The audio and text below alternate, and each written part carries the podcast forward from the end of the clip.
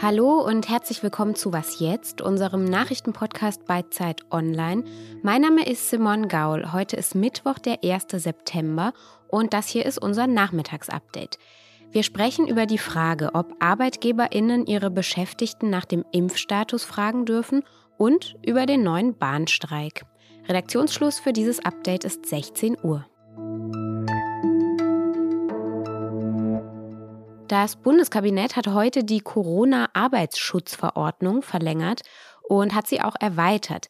Diese Verordnung gilt jetzt also bis zum 24. November und ab dem 10. September gibt es eine Zusatzregel, die besagt, dass Arbeitgeberinnen und Arbeitgeber verpflichtet sind, ihre Beschäftigten für eine Corona-Impfung freizustellen und außerdem sollen sie auch bei ihren Hygienekonzepten den Impf- oder genesenen Status der Beschäftigten berücksichtigen können sofern ihnen dieser Status eben bekannt ist. Denn auch wenn in den vergangenen Tagen immer wieder darüber diskutiert wurde, Arbeitgeberinnen haben nach wie vor kein Recht darauf, den Corona-Schutzstatus ihrer Angestellten zu erfragen.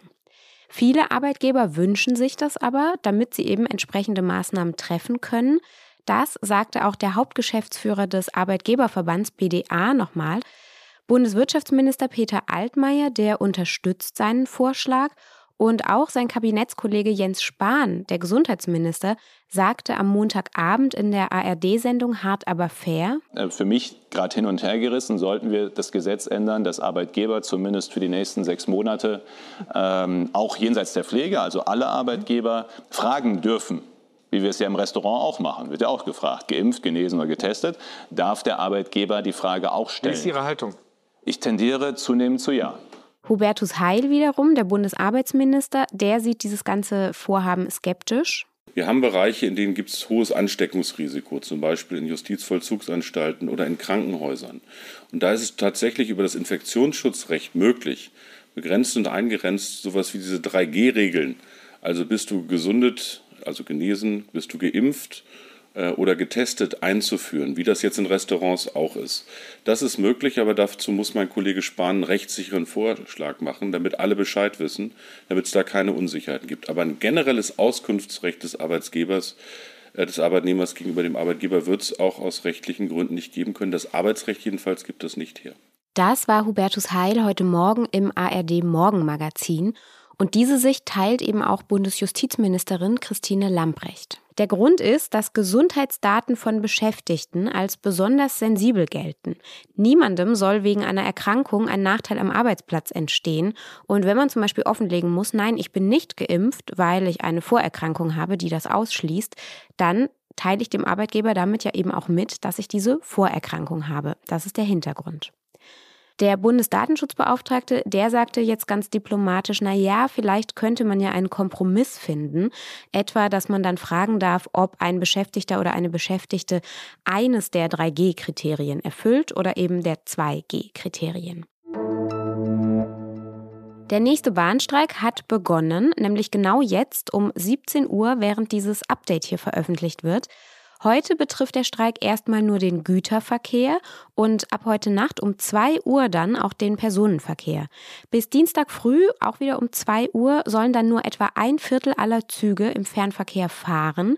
Lufthansa und Eurowings freuen sich schon. Die beiden Airlines wollen bis Dienstag 7000 zusätzliche Plätze auf den Inlandsflügen anbieten. Naja, mein Kollege Jurik Iser aus dem Wirtschaftsressort von Zeit Online begleitet den Tarifkonflikt der Bahn für uns. Hallo Jurik, sag, wieso können sich GDL und Bahn denn dieses Mal nicht einigen? Ja, das ist die Frage, die sich sicherlich auch viele Reisende gerade stellen und man muss sagen, dass die Bahn und die GDL tatsächlich weiter auseinander liegen, immer noch, als es auf den ersten Blick äh, aussieht. Also die Bahn sagt ja inzwischen, wir stimmen dieser äh, Lohnerhöhung von 3,2 Prozent äh, doch zu, nicht? Was wollt ihr denn mehr eigentlich? Aber die Bahn will das eben äh, über eine längere Laufzeit und äh, eine stufenweise Anhebung. Und ähm, das führt dazu, dass das, was im Endeffekt dann bei den LokführerInnen ankommt, äh, tatsächlich äh, doch noch eine, ein Stück auseinander liegt. Und ähm, dazu kommt eben die Corona-Prämie, die die GDL fordert, äh, und zwar ein Bonus von 600 Euro. Auch da sagt die Bahn, Corona-Prämie stimmen wir auch zu, aber ähm, hat noch keine Angaben zu der Höhe gemacht. Also auch hier ähm, äh, hat man sich noch nicht äh, wirklich angenähert. Und man muss sagen, dass die Forderungen der GDL alles in allem nicht übermäßig hoch sind. Und ähm, da stellt sich schon die Frage, warum die Bahn äh, da äh, inzwischen noch nicht äh, weiter auf die LokführerInnen zugekommen ist. Und müssen wir uns jetzt darauf einstellen, dass das öfter passiert? Also es ist nicht auszuschließen, dass es weitergeht. So, die Bahn hatten Interesse daran, äh, das zu unterbinden, das zu, das zu verhindern. Es geht da auch um Geld. Äh, so ein Streik ist teuer. Es geht um das Ansehen der Bahn. Also der Bahn wird es nicht gelingen, die Schulter allein auf die Lokführerin zu schieben. Jetzt gibt es erste Stimmen, die da einen Schlichter äh, fordern. Ähm, das hat in der Vergangenheit äh, schon ganz gut funktioniert, dass man eben von außen jemanden dazu holt, der vermittelt. Die GDL lehnt das aber bislang ab. Und es ist schon fraglich, inwieweit man schon an dem Punkt angekommen ist, wo ein Schlichter wirklich was ausrichten kann oder ob sich die Bahn nicht dafür doch noch ein Stück bewegen muss, äh, damit äh, hier eine Vermittlung tatsächlich auch Erfolg hat. Würdest du es wagen, im Oktober ein Ticket zu buchen mit der Bahn oder lieber gleich einen Flug? Ich glaube, also ich glaube, bis Oktober äh, ist es hoffentlich geklärt. Danke, Jurik. Gerne.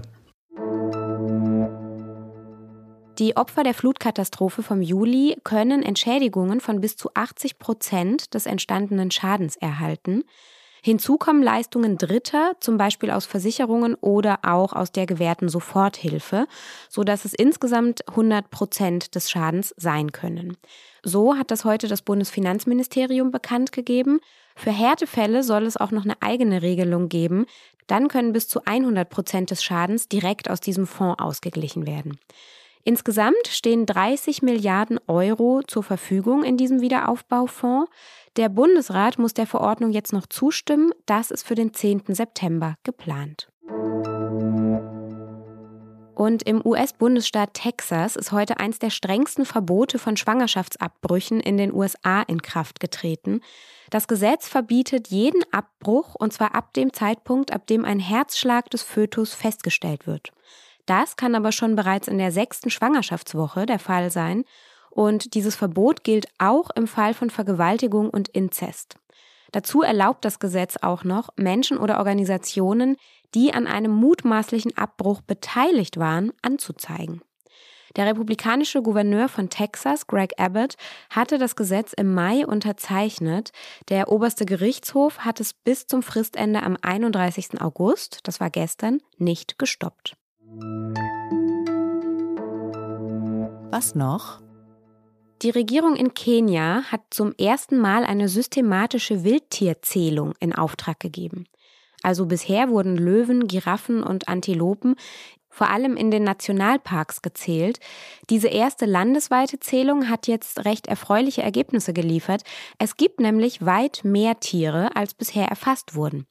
Zum Beispiel mehr als 36.000 Elefanten und mehr als 34.000 Giraffen.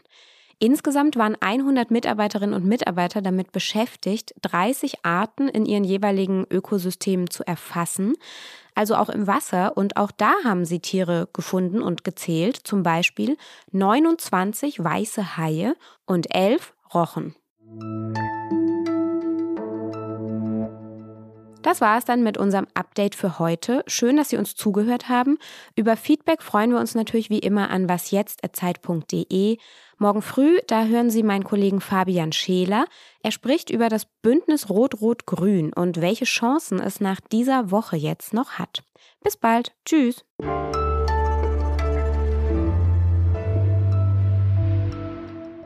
Also ich muss jetzt noch ein Geständnis hier machen. Ich habe jetzt tatsächlich seit vielen Jahren mal wieder einen Inlandsflug gebucht. Fühlt sich irgendwie nicht so gut an. Aber anders wäre ich tatsächlich nicht ans Ziel gekommen.